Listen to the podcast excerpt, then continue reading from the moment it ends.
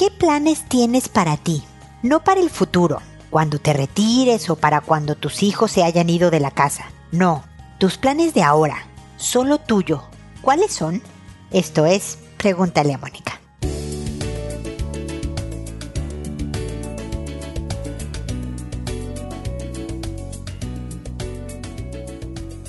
Bienvenidos amigos una vez más a Pregúntale a Mónica. Soy Mónica Bulnes de Lara, como siempre, feliz de encontrarme con ustedes en este espacio que habla de la hora, no del mañana, sino de la hora mismo y de ti, porque solemos enfocarnos en los demás sobre todo nosotras las mujeres, no es que a los caballeros los esté haciendo de menos, pero estadísticamente voy a hablar nada más de generalidades. En general, nosotras tendemos a ser más cuidadoras que los caballeros. Nosotras vemos en general más por los demás que los hombres y por lo tanto nuestros planes en general suelen girar alrededor de otras personas, de nuestros hijos, de nuestra pareja, de los demás. Y hoy, eso sí, independientemente si eres hombre o mujer, quiero hablar de tus planes, de qué tienes pensado para ti.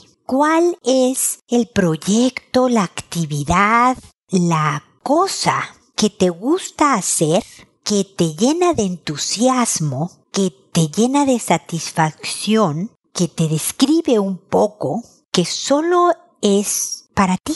No es algo que haces por tus hijos, por tus nietos, por tus amigos, por tu pareja, por los vecinos, sino por ti. Puede que estén involucradas otras personas. Desde luego que no puedes pensar en algo absolutamente individual. A lo mejor sí. Puedes decidir ser escaladora de montañas, por ejemplo, ¿no? y que este sea una actividad, no sé, hay personas que se ponen el reto de escalar las cumbres más altas de su país, ¿no? Y dice, ah, pues si en mi país hay siete montañas muy altas, voy a escalar esas siete montañas a lo largo de mi vida y se entrenan y, ¿ok? Ese es un plan solo para ti. Y eso es muy buen plan y es algo que debe de entusiasmarte y motivarte y llenarte de alegría. Y mientras tanto eres una persona que trabaja y que tiene familia y que tiene pareja y que tiene amigos y sigues viviendo. Pero este es un plan que es solo tuyo, es solo para ti y es algo bueno.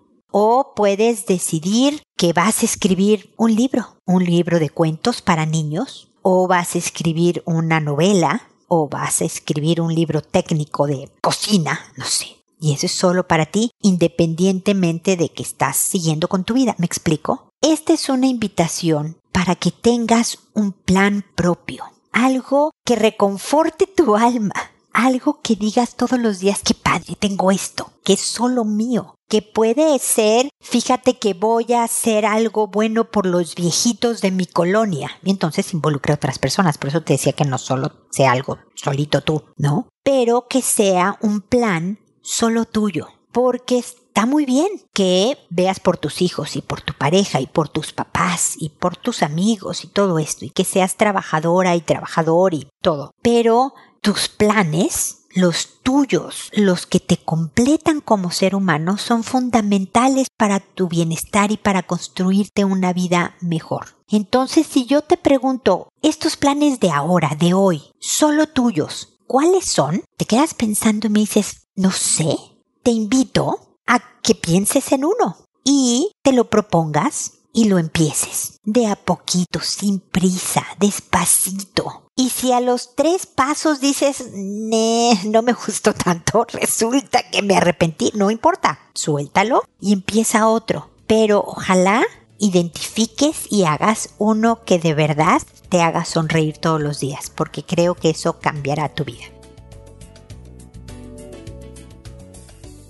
Este fue mi comentario inicial, espero que te sea útil y ahora me dispongo a responder sus consultas, que como saben, lo hago por orden de llegada le hago a todo mundo un cambio de identidad, le cambio el nombre a todo mundo para que sea absolutamente anónima su consulta, que cuando he respondido a esa consulta a esa persona le escribo un correo después de que se publicó el episodio en la página diciéndole el número de episodio, el título del mismo y el nombre que le puse para que pueda identificar su consulta. Que lo hago por audio y no le respondo directamente a su correo para que puedan más gente escuchar la respuesta porque creo que pueden encontrar otras personas alguna sugerencia que pueda serle útil en su vida. Que me tardo no contesto inmediatamente, pero que siempre contesto. Hace unas semanas tuve eh, unas fallas en la página, creo que todavía persisten, las estamos arreglando, pero estamos tratando de mientras eh, buscar y encontrar los correos que no me llegaron. Y por lo tanto me retrasé mucho en contestar algunas consultas y les pido una enorme, enorme disculpa. Si alguna me quedé sin contestar de verdad no fue porque no quería desde luego, si a esto me dedico, sino porque por fallas de tecnología nada más no me llegaron, pero una vez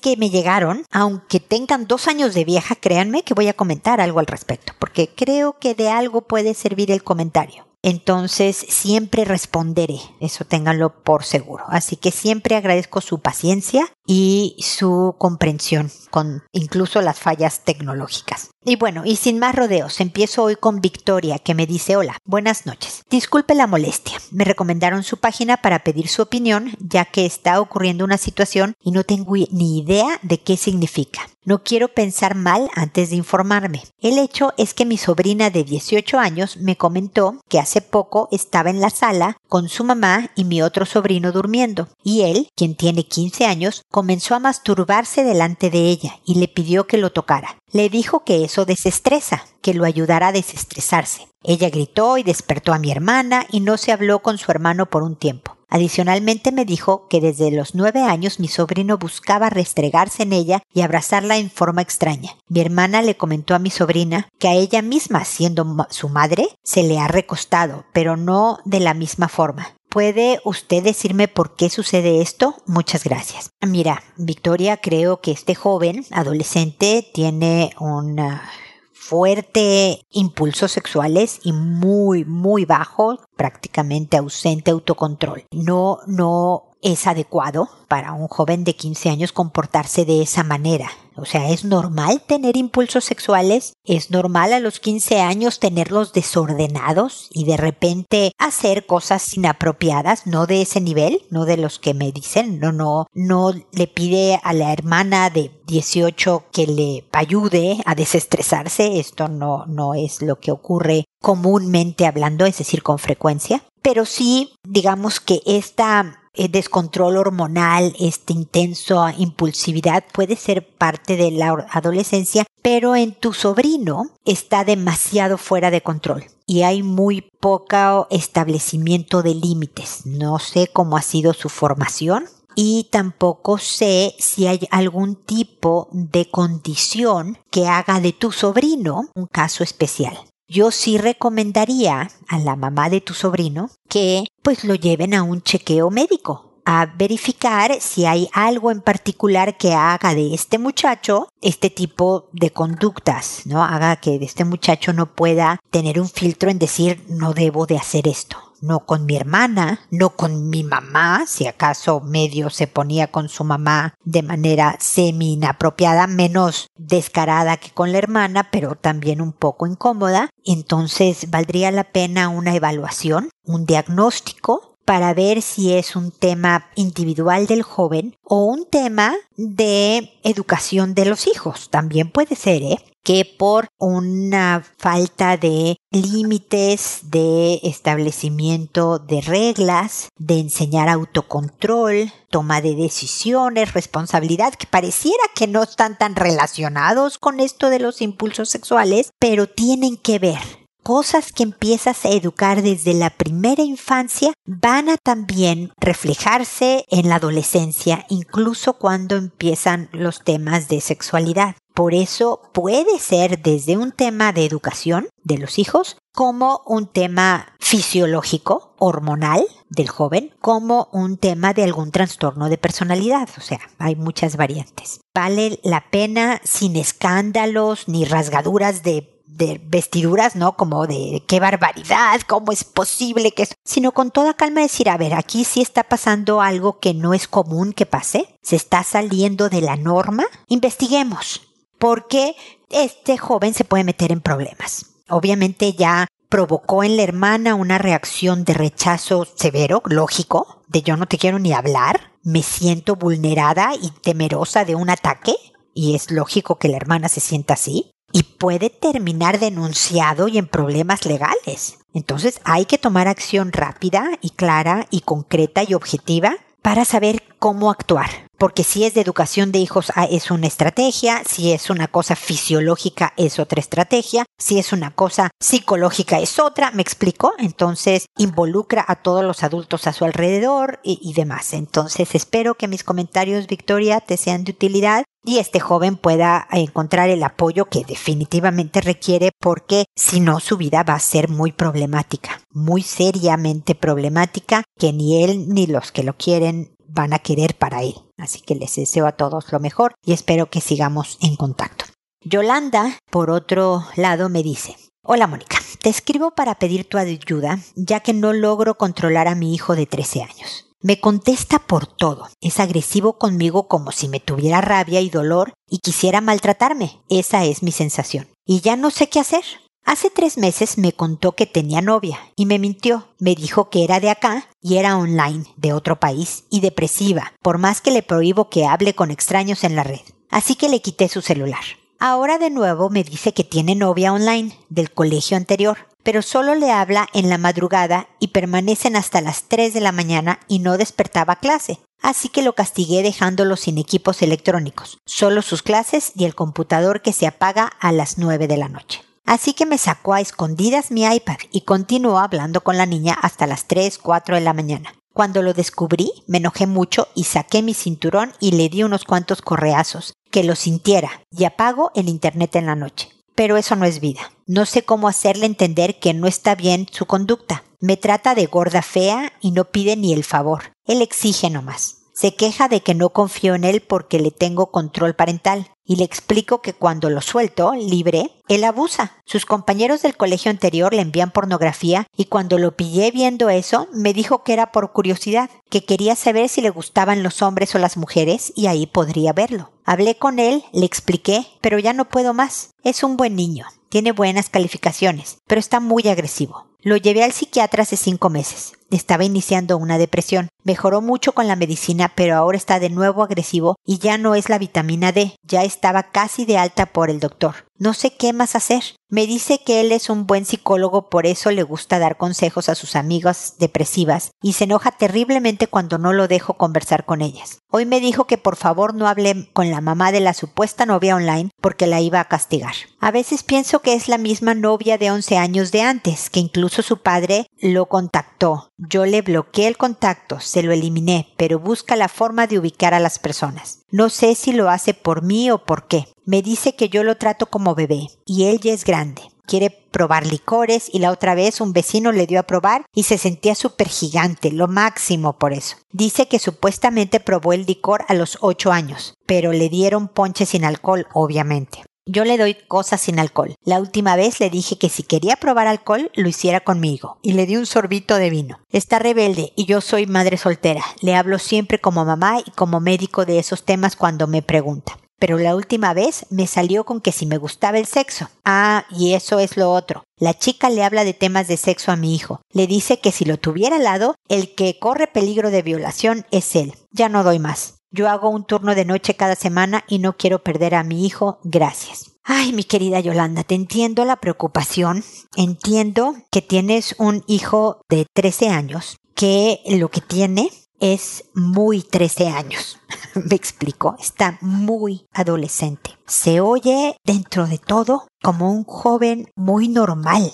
Pero lo primero que te tengo que decir, mi querida Yolanda, es que entiendo tu desesperación, entiendo tu frustración de que lo quieres hacer entender de razones y parece que a él no le entra ninguna. Pero que los correazos lo que provocan es más rabia, resentimiento, distancia y menos ganas de oírte. Lo que necesita de ti para que se abran un poco las puertas de comunicación y esté más dispuesto a colaborar, te va a sonar un poco extraño, es, pues sí, lo voy a decir tal cual, complicidad.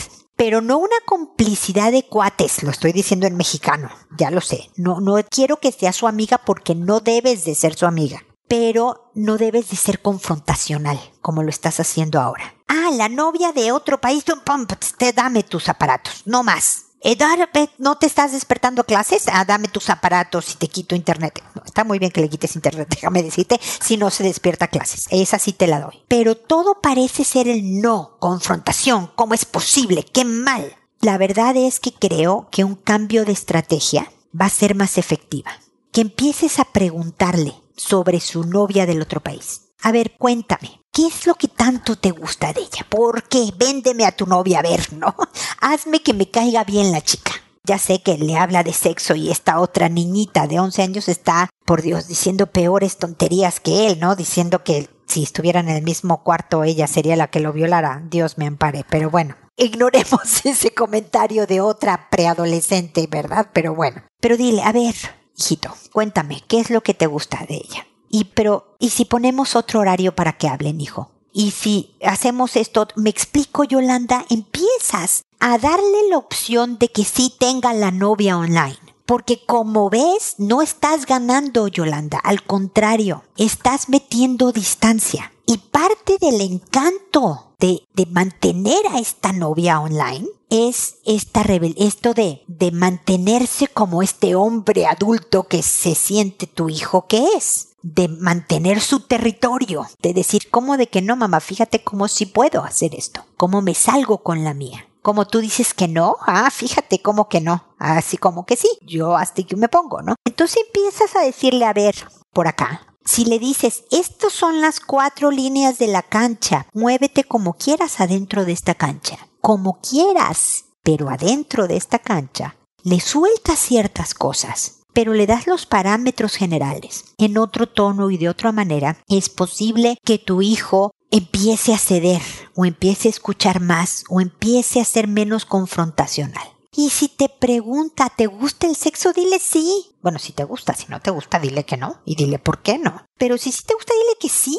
Háblale de verdad de los temas. Y si eres mamá soltera, de verdad mi sugerencia sería que consiguieras al padrino, al mentor, a la figura masculina, que compartas los mismos valores, Yolanda, que tú tienes y que quisieras que fueran transmitidos a tu hijo, para que hablara también desde el lado masculino con tu hijo y que hablaran de hombre a hombre de temas, ¿no? De los mismos temas de sexo de las niñas de online, de entonces de pornografía, de pero con los valores que tú tienes, pero desde una perspectiva masculina que también necesita. Porque los de su salón van a hacer estas cosas de pasarle pornografía. Y tu hijo va a decir la razón absurda de es que quería ver si era gay porque es una razón absurda. Es porque ver pornografía da morbo, curiosidad, dan ganas de verla. Es una tontería de 13 años interesante y demás, y por eso lo hacen. Entonces, esto de entender de ya lo sé, hijo, suena muy entretenido, pero no creo que formativo te haga bien y mi trabajo está en meter obstáculos, hijo. ¿Qué quieres que haga? ¿Cómo le hacemos? Y ponerte en un plan menos también, porque él contesta con rabia y tú reaccionas con rabia, los dos tan iguales, me explico. Cambia la estrategia, cambia el tono, más amable, más cómplice, te digo. Y a ver qué pasa, cómo lo notas, cómo reacciona. Ojalá te funcione. Necesitas ser mucho más hábil con mucho más inteligencia emocional, me explico, para que tu hijo empiece a bajar la guardia y de verdad a escucharte y a considerar lo que tengas que decir. Espero te sirva lo que te estoy diciendo. Cuéntame qué opinas y espero de verdad que sigamos en contacto para acompañarte en esta etapa tan complicada que tienen los hijos a ratos, ¿ok? Seguimos en contacto. Sara, por otro lado, pero Sara con Z, porque voy por orden alfabético, me dice, acuérdense que el Sara es nombre inventado de todas maneras. Me dice, mi nuera está enojada conmigo. Ah, mira, Sara es uno de los comentarios que fueron desde hace mucho tiempo. Así que Sara, perdóname que me tarde tanto. Yo creo que espero que ya estén reconciliadas, pero igual voy a comentar al respecto. Mi nuera está enojada conmigo porque dice que en mi Facebook salió una publicación que decía algo así como mi nuera no era lo que yo quería. Pero resulta que eso ocurrió cuando me hackearon mi Facebook. Incluso yo puse una aclaración a mis amigos de Facebook avisando que Facebook fue hackeado. Hablé con ella, pero cortó toda relación y no me deja ver a mis nietas. Lo peor de todo es que mi hijo tampoco me cree. A veces pienso que es una excusa, ya no sé qué hacer. ¿Cómo lo soluciono? Ayuda, por favor. Pues como te digo, Sara, parte del problema que tuve con mi sistema en mi página y todo eso impidió que me llegara tu consulta. No sabes cómo lo lamento, sobre todo tú necesitando reconciliarte con tu nuera. Espero que en el tiempo que pasó hayas logrado la reconexión con ella, con tu hijo y desde luego con tus nietas pero igual quiero comentar porque mi promesa es responder todas las consultas y espero que lo que diga ahora, si no a ti, a otras personas que se encuentren en situaciones similares les pueda servir. Cuando no hay antecedentes, Sara, es muy posible que la gente no lo tome en serio una frase como esta de que mi nuera no era lo que yo quería, ¿no? Es decir, si yo me llevo perfecto, estoy pensando, no sé, mi, la, la novia de mi hijo, el novio de mi hija, me llevo perfecto con ellos y de repente sale en mi Facebook, ¿no? No soporto a mi yerno. Es posible que me comente, oiga, señora, ¿qué onda con esta frase? Que yo le diga, híjole, me hackearon o no sé cómo salió esto, no fui yo. Y que por lo menos el otro lo dude, porque nos llevamos tan bien que sí, tu mamá no pondría esto. ¿Me explico? La verdad, Sara, es que si ni tu hijo te cree, perdóname, pero pareciera que hubiera antecedentes de que tú y tu nuera no se han llevado perfecto hasta este momento. Espero que esto que pasó del hackeo de Facebook y que tu nuera se enojó y que tristemente te castiga con tus nietas, eso no debería de suceder, pero en fin, tiene ese poder por lo menos haya ayudado a pensar en ti, en decir, ah, hijo, debo de mejorar mi relación con mi nuera, porque mi nuera representa toda mi familia, mi hijo, mis nietas. No es solo mi nuera, es bien importante, y eso se lo digo a todo el que me esté escuchando ahorita, llevarse bien con las personas que escojan nuestros hijos e hijas porque son el camino a nuestros hijos e hijas y desde luego a nuestros nietos y nietas posteriormente. De alguna manera, las personas que ellos y ellas escogieron hablan de cómo son nuestros hijos e hijas. Al criticar a nuestra nuera, también de alguna forma estamos criticando a nuestro hijo. Y yo al llevarme mal con mi nuera estoy cerrando una puerta de relación con mi hijo y no me conviene. Entonces, Sara, yo de verdad espero que con el tiempo que está pasando la cosa haya estado mejor. Me dices, ¿cómo lo soluciono? Como te digo, yo espero que ya esté solucionado. Lo que yo te hubiera dicho y lo que le diría a alguien que estuviera en tu situación, diría, ¿sabes qué? Eso fue hackeado, pero yo entiendo que estés molesta. Volvamos a empezar. Volvamos a empezar desde ahora nuestra relación y déjame ser esta nueva suegra para ti, ¿ok? Hagamos las paces y empecemos de nuevo. Y empieza a ser una nueva suegra, Sara, más tolerante y en donde se te resbalen, porque no quiere decir que esta nuera sea perfecta. Puede que me dices, pero Mónica, es que hace unos comentarios, es que hace unas cosas que tú también pondrías. Sí, no lo dudo, no lo dudo, Sara. Pero esa puerta hacia tu hijo y hacia tus nietas, entonces hay que dejar pasar y respirar profundamente y sonreír y enfocarte en tus nietas y enfocarte en tu hijo y decir otra cosa como que no oíste lo que dijo tu nuera. ¿Me explico? Hay cosas que es mejor dejar pasar por el bien general, el objetivo final de lo que quieres. Eso es lo que yo te hubiera dicho en un momento dado. Espero que las cosas estén mejor. Te pido una enorme disculpa y de verdad espero que sigamos en contacto.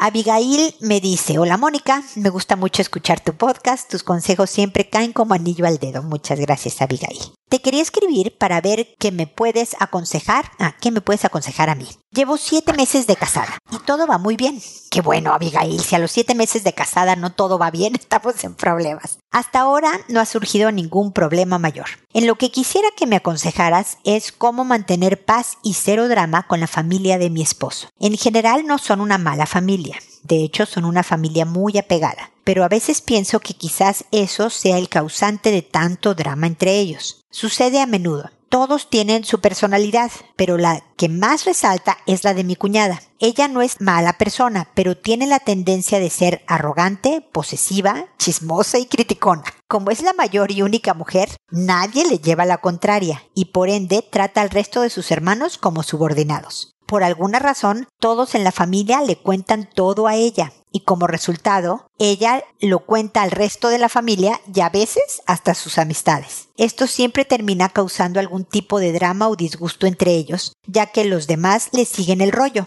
A mi esposo le afecta mucho cuando hay tensión en su familia. Yo le he mencionado lo que he notado sobre las acciones de su hermana y cómo esto incrementa el drama. Él admite que su hermana tiene ciertos defectos, pero dice que es porque ella es una persona muy insegura y por eso actúa de esa manera. Él mismo ha sufrido críticas de parte de su hermana, pero se las deja pasar porque se siente mal por lo muy insegura que es. El punto es que siempre hay algún problema en la familia. Ella siempre está envuelta divulgándolo, opinando o diciendo qué hacer. Pareciera que nadie quisiera cariñosamente ser firme con ella, para decirle que mejor se ocupe de su propia vida y no opine demasiado en la de los demás. Me imagino que es por lo que mencioné anteriormente sobre que ella es la hija mayor. Como es de esperarse, yo no me siento cómoda con hablarle a mi cuñada de mi vida o de la nuestra como casados. Lo que me inquieta más es el hecho de que con mi esposo ella siente total libertad de contarle cosas, pero también preguntarle. Me temo que algún día él le cuente algo delicado y luego se arrepienta. Si el problema es su inseguridad, ¿con qué debemos tener cuidado al tratar con ella? ¿Cómo podemos evitar el drama y que nuestro matrimonio se vea afectado? Prefiero saber cómo llevar las cosas bien desde ahora, para evitar tener una mala relación con mi familia política. Muchas gracias por tu ayuda. Pues gracias Abigail, felicidades en el reciente matrimonio y pues sí, tu cuñada tiene mucho poder, una posición importante en la familia que todos alimentan y respetan. Y por lo tanto, Abigail, es importante que tú no te pongas en una lucha de poder contra ella, porque no la vas a ganar. Y no vale la pena que la pelees. Yo sé que no le estás queriendo pelear. Yo, yo sé que lo que tú quieres es evitar broncas. Y haces bien porque no, no es necesario meterte con ella para ponerla en su lugar o para decirle que debería de ocuparse por su vida. Si no lo ha hecho hasta ahora, ella debería de darse cuenta de muchas cosas y ella debería de tal y debería de tal, pero ese es un problema personal, es el proceso de ella y no está en tu, en tu vida, en tu territorio, el meterse en ver que ella haga lo correcto. Aquí lo primero que te puedo recomendar es que si alguna vez, porque es el estilo de la familia de tu marido, él cometiera una indiscreción y le contara a su hermana algo de ustedes, porque su hermana le preguntó, y él le cuenta, y ella le cuenta a todo el mundo, no te pelees con tu marido. O sea, porque lo que puede provocar la cuñada es un pleito conyugal entre ustedes dos, y no vale la pena tu marido solo es producto de su familia de origen. El acuerdo que pueden llegar es hay que tener mucho cuidado lo que comentamos con ella, porque efectivamente lo va a contar a todo mundo y va a haber drama. Entonces tengamos cuidado. Pero como tu hermano no, como tu marido está sumergido en esta cultura de cómo es su familia, es posible que un día funcione como han funcionado siempre y se le vaya y le cuente. Entonces vas a tener que ser súper sabia y llenarte así de respiraciones y, de, ¿no? De, de calma para no enojarte con él y entender quién es tu cliente. Entender que no va a ser falta de amor por ti, que no va a ser que no sabía con quién estaba tratando, que no va a ser otra cosa más que se dejó perder en la cultura familiar de la cual es producto.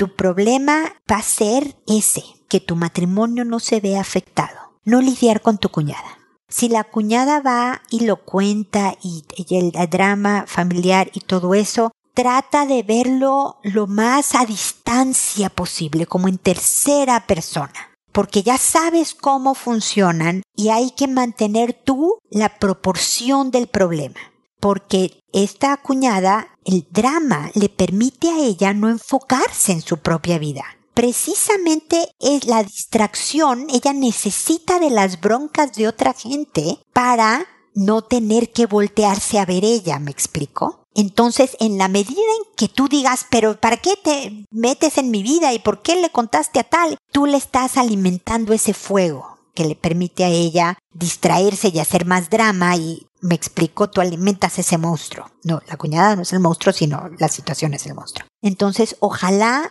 te mantengas de que, ah, ya supo, ah, ok, ¿y qué dijo? Ah, ok, y ya. Dejarlo como lo que fue, como si lo estuvieras viendo en la televisión y no tienes manera de intervenir en eso. Y dejarlo pasar. Si es algo mayúsculo, escríbeme y lo peloteamos aquí. Pero lo único que te puedo decir es que puede que suceda, que entendiendo esta cultura familiar, puede que alguna vez, van apenas siete meses, vaya a pasar algo. Pero tú sabiendo quiénes son, entendiendo esta problemática, puedes ser bien sabia, bien estratégica y mantener tu matrimonio intacto. Eso no quiere decir que te sea fácil, ¿eh? Vas a tener que respirar y apretar los dientes y decir, ah, no voy a ir a decirle sus verdades a esta mujer en este momento aunque quisiera. Pero vas a salir victoriosa si lo haces bien. Y cuando ella vea, después de varias ocasiones, que contigo no funciona, de verdad no va a haber en ti una carnada, ¿me explico? No va a haber una fuente, ojalá, de fuego con que alimentar su excusa para no verse ella misma. Tal vez requiera de varios intentos para darse cuenta de eso y que finalmente los deje en paz. Y que también para tu marido vaya a ser entrenamiento para que ya no tenga que irle a decir cosas a su hermana. Mientras aprende este nuevo baile de cómo llevarse con la hermana de una manera distinta ahora que está casada. Pero lo tuyo va a ser más estrategia que otra cosa. Pero me tienes, Abigail. Sabes que me puedes escribir y decir, la quiero matar, Mónica, porque fíjate que... Y aquí peloteamos las cosas, ¿te parece? Buena idea. Paciencia, mucho cariño para este marido tuyo para que duren 50 mil años juntos y felices, a pesar de los pesares, que eso sencillamente se llama matrimonio, ¿ok? Seguimos en contacto y espero que me vuelvas a escribir. Y espero también amigos que nos volvamos a encontrar en un episodio más de Pregúntale a Mónica. Y recuerda, siempre decide ser amable. Hasta pronto.